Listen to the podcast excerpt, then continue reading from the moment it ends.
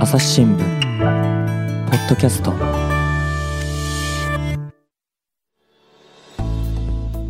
朝日新聞の沢田亮です。今回は新型コロナウイルスに関して番組をお届けしようと思います、えーまず朝日新聞から東京本社社会部の関口佳代子記者に来ていただきました。関口さんよろしくお願いいたします。よろしくお願いします。はい。そして今回もう一方特別なゲストをお呼びしております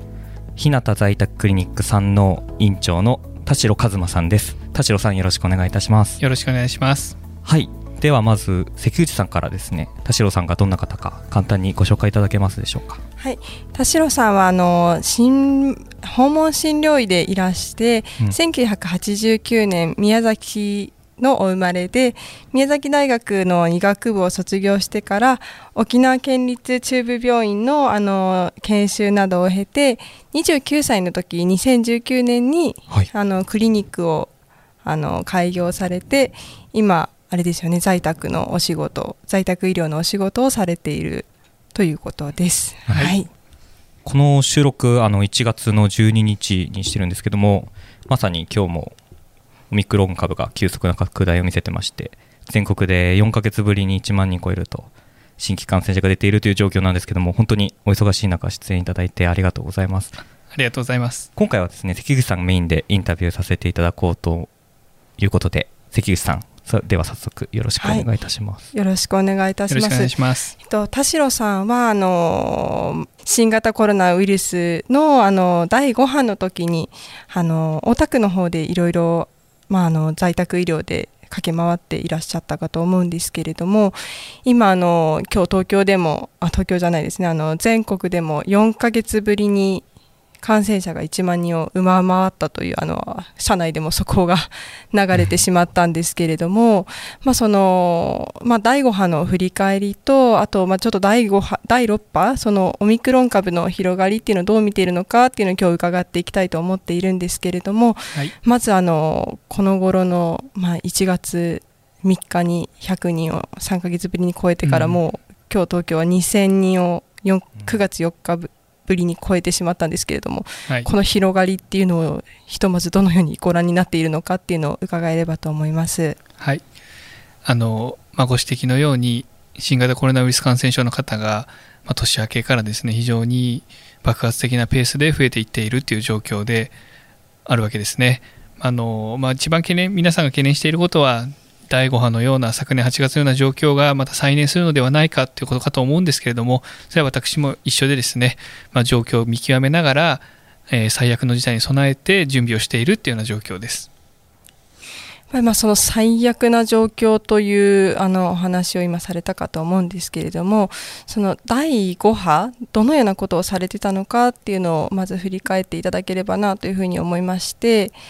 あの第5波はどのようなことをされていたのでしょうか？はい、あの第5波では、えーまあ、保健所経由をもとして自宅待機を余儀なくされている患者さんの、まあ、診察依頼これに応じする形で訪問しておりました、まあ、そこで、まあ、多くの患者さんに血中の酸素飽和度を測る機械が到達していませんでしたので、まあ、パルスオキシメーターというんですけれどもそれで実際に測ってみてその数値に応じた重症度分類をつけましてそれにあの基づいて治療を、まあ、始めていたという状況でした。ただまああまりにも患者さんが第5波の時急速に増えていってですね特にその酸素吸入を必要とする患者さんが非常に増えましてもう在宅酸素濃縮装置というものがまあ早期に枯渇してしまうような状況となっていてあのまあ使用を終えた患者さんのお家にですね赴いて在宅酸素濃縮装置を次の患者さんのところに消毒してまた持っていく、まあ、いわゆるまた貸しをするようなこともまあやっていたわけです。まあ、これはあの8月でしたので非常に暑い中、えーそういった肉体的には過酷なことをしておりましたしやはりあの重症化しても入院できない自宅でどんどん弱弱っていく方にはですねかなり厳しいお話をしないといけなくて、まあ、そういった意味ではですね精神的にも非常に過酷なあの体験だったのがですね第5波でした。第5波では、あの田代さん、どういうところ、あのまあ、東京の場所というか、まあ、どういうところで診療あの、在宅の診療されて、何人くらいの患者さん、そして、まあ、あの年齢層ですね、大体どのくらいの患者さんにされたのかっていうのも伺ってもいいですか？はいあの我々が訪問をした、まあ、メインのエリアは大田区でした。でただですねあのその隣接の区ですね世田谷、え、品川それから目黒あ目黒区港区。で神奈川県川崎市の方もですねまあ要請がある限りはですね可能な限りあの対応したという状況でした。で我々はあの8月から9月の、ま、上旬ですかねにかけて、ま、新規で訪問をした患者さんっていうのは約250、まあ、人弱だったんですけれどもまあ例えば場合によってはほぼ連日往診を要するような方もいたりですとかで、まあ、総往診件数でいうと、まあ、1000件にはもう1000件に達するかぐらいどうかぐらいの数をですねあの8月から9月上旬にかけて動き回っていたという状況でした。非常にあの特徴的だったのは、第5波において特徴的だったのは、それまでの株と違いまして、えー、当院で訪問した患者さんの75%近くがですね、50代未満ということで、え、第4波までは比較的そのご年配の方が重症化して、その方を往診するということはあったんですけれども、逆に言ったそういった方はですね、25%、4分の1ぐらいにしか満たしま、あのまあ、50、25%ぐらいでですね、実際ほとんどの人がまあ50代未満の比較的若年な方であったという特徴がありました。あの若年の方でもその第5波の時っていうのはまあ、重症化はしていたんでしょうか？どどういうその症状がある人、まあ、酸素飽和度とかよく言われてますけれどもどういう状態の人のところにその田代さん見てくださいっていうような依頼が保健所からでしたっけ、はい、あったんでしょうか、はい。あのまあ、当初はですね要請がある限りすべて見ようというような気概で臨んでいたんですけれどもあっという間にですね当院の診療能力も、えー、パンクしてしまいましてそれ以降はまあ、大変こういう言い方は失礼なんですけども軽症の方というのは比較的医学的処置を、まあ、施せないといいますか在宅の場ではその治療手段がなかったのでそういった方にですねもうお話をしてちょっと待ってくださいねっていうようなお声かけしかできなかったわけですね。ただ一方で中等症2になってしまうと例えば速やかな酸素吸入それから免疫を過剰な炎症を抑えるデキサメタゾンというお薬を内服させたりですね。またあの併存疾患のに治療介入なども要しましたんで、やっぱり中等症2になると、それだけ我々の介入も手厚くしないといけないと。でそうなってくるとですね、やっぱ軽症の患者さんばかり見てしまうと、そういった医療依存度の高い方に手が回らなくなりますので、我々はあの、まあ、まあ、こういった言い方はあれなんですけど、あのうちのクリニックはですね、まあ、幸いその人員が多かったので、えー、その機動力を生かして、比較的こう重症と見込まれる方の往診に特化させていただきたいというのを、まあ、保健所にあの申し入れしました。ですので、まあ、我々が見た患者さんの半数以上が中等症2に該当する方でした。中等症2っていうのは具体的にはどういう人たちだったんでしょうか？はい、えー、先ほど申し上げましたパルスオキシメーターというですね血中の酸素飽和度を測る数値がですね、えー、4%未満になってしまうような方を、まあ、中等症2と言いまして、まあ、具体的にはですね、えー、新型コロナウイルス感染症を契機とした肺炎を起こしておられる方であるというふうな定義になっています。なんかその様子といいますかその中等症2の患者さんの、まあ、なんていうか田代さんがまあね、はい、行くわけですよねお家に行った時のその様子というかどんなところで寝てたりとか、うん、どんな様子家族はどんなこと心配してたりだとかちょっとそういう具体的なところがあったら聞いてみたいなと思います。はい。あの中等症2の患者さんというのは肺炎を起こしていて非常にまあ呼吸が苦しい普通であれば苦しい状態の方なんですけれどもまあちょっと私も具体的な数値はあの把握してません。約半分ぐらいの方はいわゆるハッピーハイポキシアといって自覚症状つまり呼吸が苦しいという症状を伴わずにじわじわと血中の酸素の値が下がっていった方があのおられました。でそういった方っていうのは意外とですね苦しいっていう自覚症状はないわけですね。ただそれでもやっぱりもう肺がですねもう肺いわゆる水浸しみたいな状況ですからちょっと動くと息が切れるっていうところでほとんど例えば自宅の今1箇所からも動けなくなっていてその場でもう本当にこう排排排尿排泄をせざるを得ないでそれをまあ取り替える方も周りにはいないっていうような非常に過酷な方も多かったです。まあ食事供給が間に合わない方なんかはもう家にある乾物をですねなんとか食べようとしたり、まあ、本当にあの苦しそうなでも誰に相談していいかわからない、まあ、そういう過酷な方が大勢いらっしゃいました。あれでしたっけ？なんかその取材で伺った時もあの酸素飽和度を測る機械測れないというかなんか測り方も意識朦朧としてうまくいかない人がいたっておっしゃってましたよね。はいはい、あのそうですねあの血中酸素飽和度がどんどん下がっていくと正常な思考能力というのも落ちてしまいます。まあ、それが翻ってハッピーハイポキシーの一因だと思うんですけれども例えば我々が酸素のパルスオキシメーターをお渡ししてこれ指に挟んでくださいその数値を教えてくださいっていう本当にこれだけの単純なことではあるんですけどももうそのぐらいの指示が全く入らなくてもういわゆるこのクリップみたいになってるんですけどもあれを逆に開いて180度開いてこう壊しちゃった状態でこんな状態なんだけどってこう出てきたりとかですね。あもうそういう判断能力も非常にこう低下してしまっている方も少なくありませんでした。そういった方はですね血中酸素飽和度を測りますと50%とか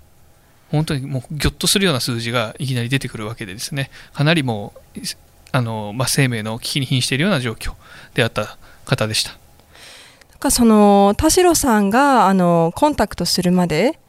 っていうのはその、まあ、保健所から連絡があったりとかあと医師会からも連絡があったりとかして行ってほしいというような依頼があったかと思うんですがその田代さんがそのコンタクトするまでっていうのはそのどどういうふうに皆さん過ごされているのかとかあの期間とかどのくらいあ、うん、そのまあ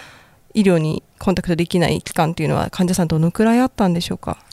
もう8月の非常に過酷な時期は保健所による健康観察も追いついていなくて診断からですねあの初めて保健所がコンタクトを取るまでに、まあ、もう3日以上要したようなケースももうざらにいまして5日程度なども、まあ、普通にいるわけですね。で我々があの8月に担当した患者さんで、えー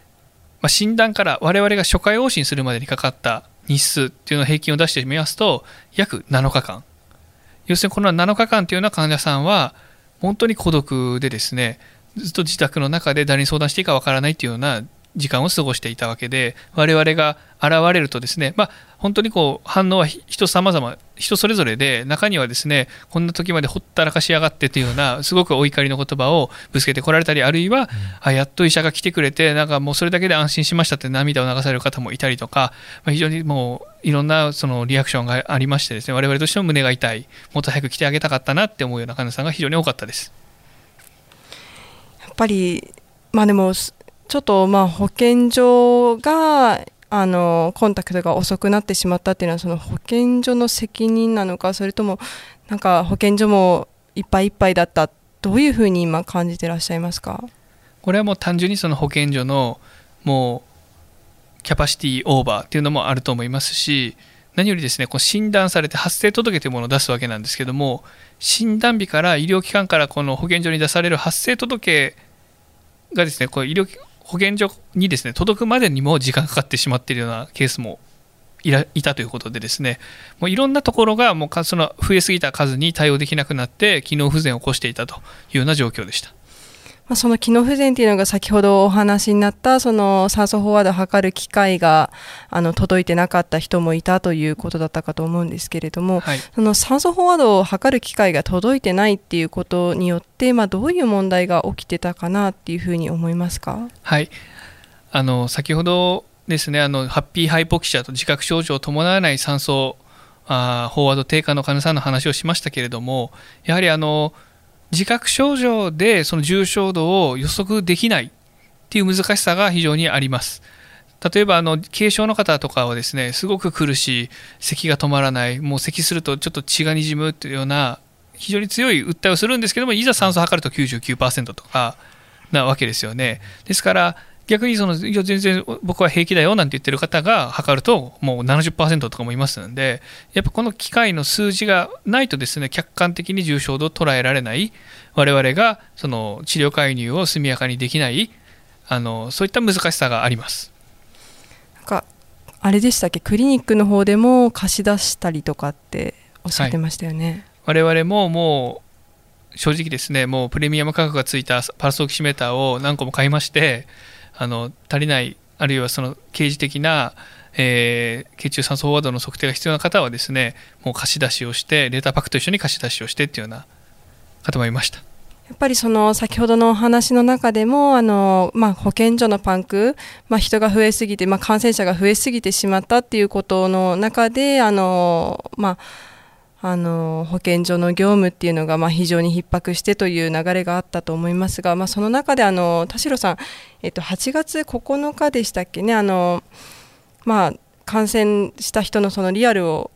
まあ、知ってほしいっていう、まあ、感染者を抑えたいという気持ちだったのかなというふうに思うんですが、まあ、あのツイッターを開設されて、まあ、私もそれを見てあのあこの人にお話を聞いてみたいなというふうに思ったんですけれどもあの、まあ、そのなんだろうなんでこういうふうにあの情報発信しなくちゃいけないなっていうふうに思ったのか、うん、そこら辺の思いを改めて聞かせてください。はいあの、2011年に東あ関東東日本大震災を経験して、まあ、そういう非常にこう悲劇的な情景を我々は報道機関を通して見まして私はその時宮崎にいたんですけれども非常に今異常事態がこの国で起こっていると、まあ、実感強烈にですねそのインパクトある、ま、情報がですね目に飛び込んでくるわけですねただ第5波の時っていうのは自宅の中で苦しんでいる患者さんたちがいっぱいいる一方でちょっと外に出るとま、平和な日常が広がっていると。まあ、オリンピックをしたことの、まあ、どうのこうの言うつもりはないですけれども例えば、まあ、オリンピックで盛り上がってたりとかそういうすごくこう平和的なあの一あの側面が日常生活あふれる反面一方でお家の中には苦しんでる人がもう数多くいらっしゃる。こういう災害的状況っていうのはやはりあの誰かが可視化しなければやはり危機意識としてあの持ち持てないんじゃないか行動変容につながらないんじゃないかという思いがありまして、まあ、の患者さんのあくまで患者さんのですね同意に基づいてですねあのそういった情報発信を、まあ、期間限定で始めたというのが実情です。なんかそのまあ、ツイッター開設されてどどういった反応があったんですか、はい、頑張れっていうような反応ばっかりだったのかそれともどどういったものが、はいまあ、これ本当に様々であの頑張ってくださいというエールももちろんたくさんいただきましたしあこんなにひどいことが起こってるんですねとかあの比較的先ほど申し上げました若い方さんが多かったのでその若いユーザーからえ私たちと同じような年齢の方でもこんなに数字が下がるんですねちょっと気をつけますとかワクチンを打ちに来ますとかそういったあのポジティブなリアクションも多かった。一方でですね、まあ、一部の層はですねあの大騒ぎするなとかですねワクチンに対してのその、まあ、少しこう好意的なというかねあのいい情報をあんまり流すなとか、まあ、すごくこう罵詈雑言あふれたようなリアクションも非常に多くてですね、まあ、あの運用に非常に悩まされたということもあります。やっぱりでもその中であの、まあ、先ほどもあの、ね、東日本大震災のこともおっしゃっててやっぱり、まあ、コロナっていうのがすごく災害的な状況だったというお話だと思うんですけれども、まあ、そのツイッターをすることで少しでもそれは可視化できたかなという手応えはありましたか？はいあのやはりあの、まあ、ツイ私みたいな名もなき医者ですので、まあまあ、効果自体はですね非常に限定的だったかとは思いますがそれでもあのこれはあの危険やばいと感じましたとかそういうリアルなあの感想をあのコメントしてくださる方もいてそういった方が周りにちょっとこのツイッター見るように言っておきますとかあのしばらくは落ち着いた時間を過ごそうみたいな声かけをしてくださったりとか、まあ、そういったポジティブな影響も非常に多かったかあのある程度あったのかなと思ってます。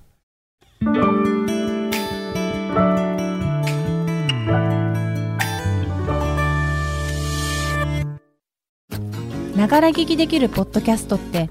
私の生活スタイルにちょうどいい。朝日新聞のニュースレターに登録すると編集者が厳選したニュースがメールで届くよ。思いがけない話題にも出会えるよね。ちょっと新しいニュースの読み方。朝日新聞。ねでもやっぱりまあねその可視化するっていうのはすごく大事だなという思うと思うんですけれどもやっぱり、まあ、その自分が可視化しなくちゃいけないなっていうふうに思ったのはやっぱりすごく隠れてしまっているというか、まあ、その自宅療養という言葉に関してもそうだと思うんですけれども何かそのイメージがつきづらいというかその、ご自身の中でもその自宅療養とかそういった言葉のイメージみたいなものっていうのはその現場を見た後と見る前ではやっぱりすごく違ったんでしょうか？そうですね。あの実は我々もですね第5波以前というのはほとんどコロナ新型コロナウイルス感染症の方を診察する機会っていうのはなかったんですね。まあ、診断がついてもすぐ入院ができていたりとか、まあ、数自体もそんなに多くなかったので比較的速やかに療養施設に移動されてた方が多かったのであの我々はほとんど見てなかったわけですそしたらあの7月ぐらいですかねインドの方で特殊な株が出ていてかなりインドが悲劇的なことになっていると情報は見聞きしているはいたはずなんですけれども実感としてデルタ株がどれほど恐ろしいかというのはまあ正直そこまで私は実感というか感じてまではいなかったんですよね。いざ街の中にコロナか新型コロナウイルス感染者デルタおそらくデルタ株だろうという方が溢れている往診する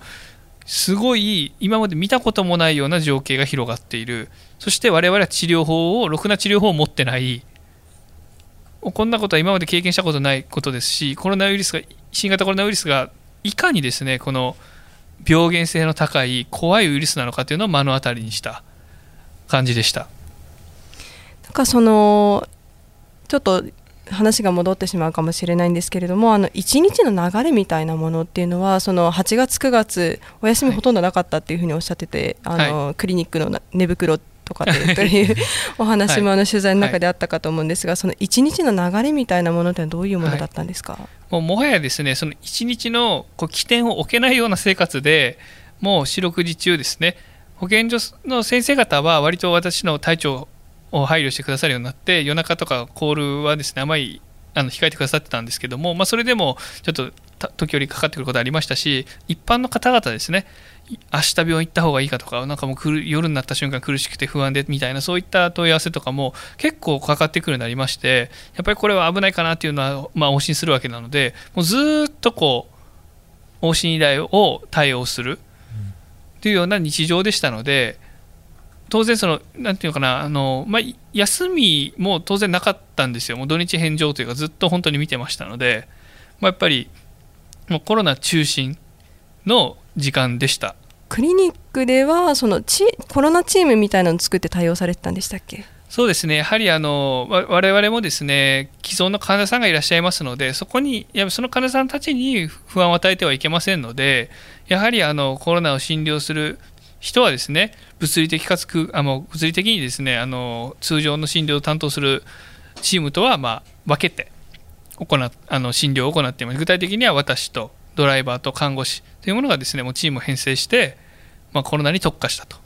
いうふうになっています。で、まあ、看護師はですね夜中とかはさすがに休ませてるんですけどもドライバーがですね割と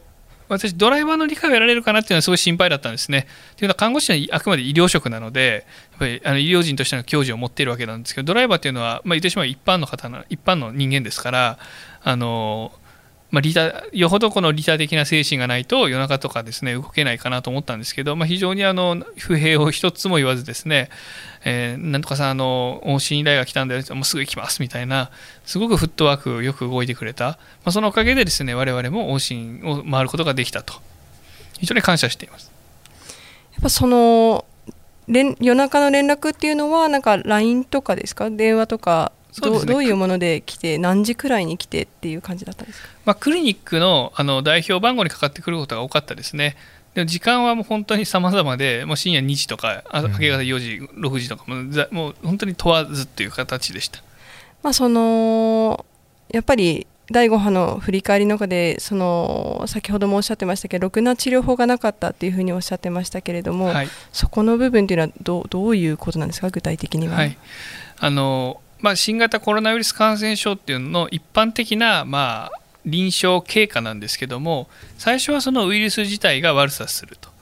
で後半に入るとそのウイルスがですね過剰な免疫反応を引き起こして体にダメージを与えるいわば肺で、まあ、肺ですね肺で火事が起こるような状況になってしまうわけですね。で僕らっていうのはその火事になった時にまあ、肺が肺の中で火事が起こってます当然息苦しいので酸素を吸わせる。っていうのとその火事を消化する。デキサメタゾンというお薬を使うんですけどももうその2つしか手がないんですよね。で逆に言うとその前の段階で見てももう炎上するまで待つしかないんです。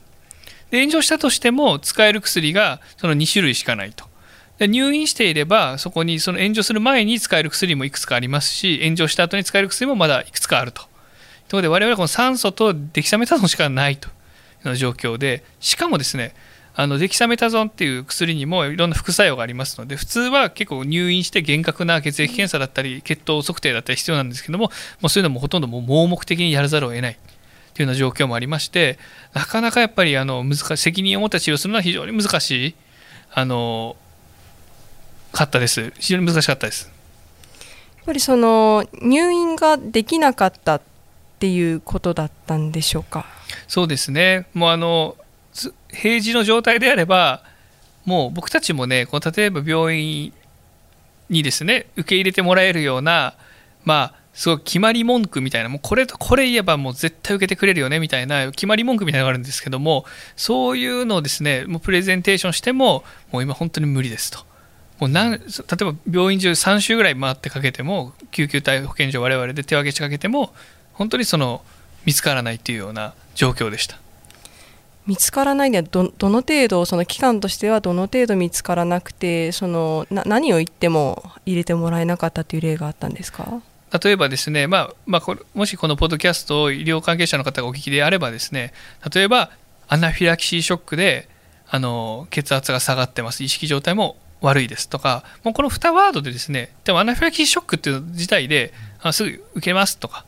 あるいはあの少し世間にちょっと衝撃を与えてしまったんですけども糖尿病性ケトアシドーシスという状態で非常に厳しい状況ですと。もうこの言葉だけで普通だったらもう今すぐ連れてきなさいというような状況なんですよね。でこれをやはりあの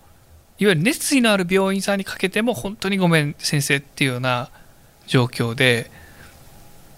私もですねもう絶望せざるを得なかったような状況でした。具体的にその、まあ、長い期間入院できなかった人っていうのは何日間くらいそしてまあ最終的に入院できなかった終わっちゃね、はい。あの経過期間終わった人もいたのかなというふうに思うんですがどのくらいその長くかかったんでしょうか？はい。私どもがまあ担当した患者さんのうち約半数以上が中等症2に該当する本来であればもう絶対入院が必要な患者さんなんですけれどもその約33%、3%、3分の1に相当する方が最後まで入院に至りませんでした。もちろん中には比較的軽めな中等症2の方もいましたがそうではなくて基礎疾患も多数お持ちで呼吸状態も悪くてそれでも入院が最後までできずにいわゆる、ま、健康観察期間を終えたとただそういった方ってその後も非常にこう後遺症に悩まさ悩まされていて、えーまあ、もうずっとですねそのコロナのりょとしての療養を明けた後も酸素吸入をしないといけないとかですねそれこそ、まあ、呼吸器内科にあの、まあ、晴れて自由の身となった状態でこう行かないという通院が始まるような方も多数いらっしゃいました。やっぱりその、まあ、入院できない、まあ、田代さんもいろいろその、まあ、基本的にはあれですよねその保健所経由、まあ、あの都の入院調整本部経由で、まあ、入院先探したりするかと思うんですがそのまあ入院できないっていうことを、まあ、在宅のおしあの患者さんに伝えなくちゃいけない。ね、あの保健所からのその連絡もやっと来てやっと診療してもらったでも診療してもらっても入院できないよって伝えられるだけというかそういうその場面の思いというのはどどういう感じだったんでしょうか？まあ、本当にあの、まあまあ、例えば再現的なお話をしますとこうご自宅に赴くと。非常に酸素飽和度が低いと。でももうこれまでの事案から入院先はおそらくまあ見つからないだ入院調整がもちろんかけるんですけども見つからないであろうと。でそういった時に酸素濃縮装置が手に入らないと。でデデキサメタゾの内服しかできない。基礎疾患もたくさんあると。いや正直もう葛藤がありましてあなたが、まあ、置かれている状況医者がねやっときたかと思えばあなたの状態は酸素濃度が非常に低くてでも治療法としてはこういう、まあ、治療しかなくてで入院もできないんで、まあ、このまま良くなるか入院ができる入院ができなるあできるまでの間状態が悪化していかないか極端な話を言えばですね入院が決まるが先か要するに亡くなるのが先かみたいな本当にそういう状況ですみたいな話をしないといけないんですよね。まあ、やはりあのかなりあの患者さんからするときなんかこう希望と絶望が同時に来るというような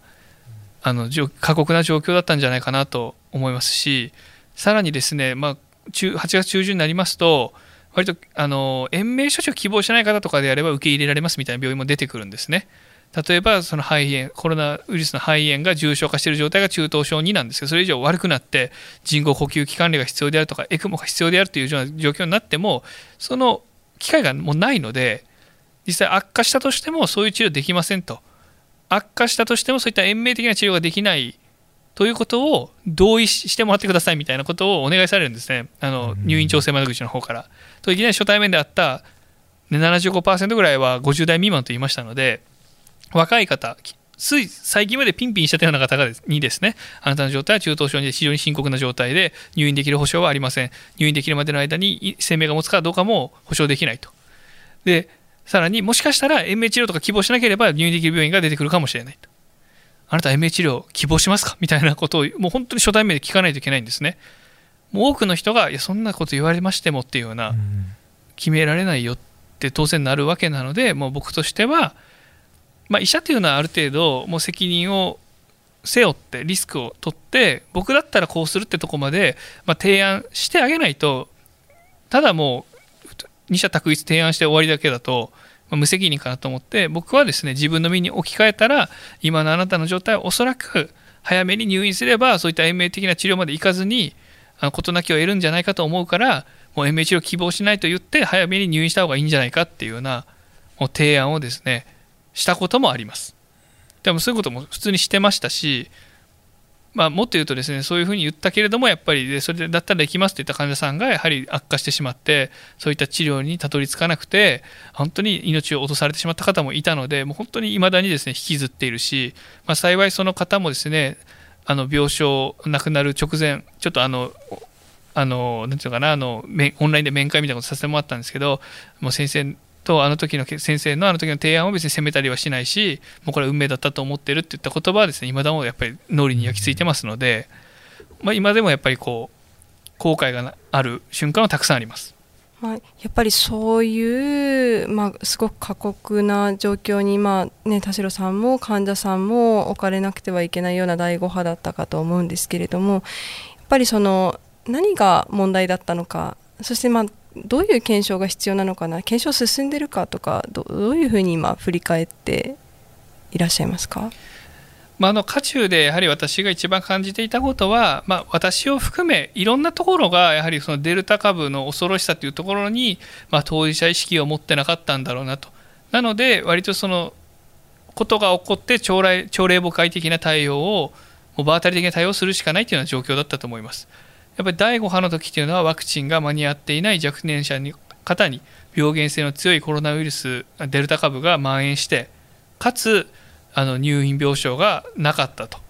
もう本当に色三重苦ですよね。でさらにあの後々になって分かるのは分かったのは一番過酷だった8月の中下旬頃東京都内のコロナ専用病床というのは実に65%程度しか稼働していなかったというか患者さんを受け入れてなかったということも後から分かりまして、うん。やはりあのその35%が稼働していってくれていればあの少しは違ったもっといい結果になった患者さんあるいはもっと納得できたその結果に納得できた患者さんというのもいたんじゃないかなと振り返っています。納得っていうのはどうどういうことですか？例えば、まあ、あのなく結果的にこう亡くなったとしてもですねもうお家でギリギリまでこのもうもうこれはもう死の直前の兆候が出ていますというような状況でじゃあもうどこどこ病院に搬送してちょっとまあ、死亡診断といいますかね。お見取り目的でまあ入院をっていうようなことも実情ありました。やっぱりそういった患者さんがですねもっと早く入院させてあげてたらあの良かったんじゃないかというような後悔もつながってくると思いますしやっぱりこう亡くなったとしてもですねまあ、あの時のタイミングで入院ができて先生たちも頑張って入院で治療してくれたけど乗り越えられなくて亡くなってしまったっていうその感覚感なんか印象とですねなんかギリギリまでこう悪くもう本当に死の淵に達するまで入院できずに最後病最後は病院で迎えられたみたいなっていう状況では当然患者さんご家族ご遺族の受け止め方も全然違うかなと思います。やっぱりそのまあ病床がまあ東京の、まあ、8月の中旬、まあ、60%台で推移してたかと思うんですけれども何かその、まあね、現場ではすごくお医者さん頑張ってらっしゃった方もいらっしゃったと思うのでなかなか難しいとは思うんですけれどもなんかそのどどうしてほしかったっていうのはありますか？やはりあのコロナ専用病床として確保していてあのある病床ですから僕らも全員が全員とまでは言わないけれども僕たちがこの人だけはなんとかっていうような方はですね受け入れてほしかったなっていう思いはかなり持っています。やっぱりまあその受け入れてほしかったっていうのはそのやっぱりなんて言うんですかね。あのお医者さん自身がが頑張ってほしかったっていうこと。そうですね、まあ、あのこれもね、マンパワーだ、いろんな、まあ、要因はあったかと思うんですけれども、やはりあの、まあ、例えばうち、うちは呼吸器内科しかいないからそ、他の合併症が見れませんみたいなこともあったんですけども、まあ、やっぱりいろんなその病院全体一枚岩となってこう、この危機を乗り越えようみたいな気概というのがですね、もっとあってもよかったのかなとは思います。まあ、そのまあね、いわゆる幽霊病床みたいな話もあったかと思うんですけれどもその検証みたいなのっていうのはその田代さんご自身がご覧になっていて、まあ、進んでるかなっていう印象はありますか？正直あんまり我々に伝わる形でそういった幽霊病床の検証がされているというのはですねあんまり実感としてはないですね。まあ、そんな中であの今、ね、都内ではまあ、第6波に入ったんじゃないかみたいな話が出てきてますけれども。ちょっとじゃあそのあたりのお話はまた引き続きこの後お伺いしていこうかなと思いますが一旦ここで区切らせていただこうと思います。はい、はい、えー、関口さん田代さんありがとうございました。ありがとうございました。ありがとうございました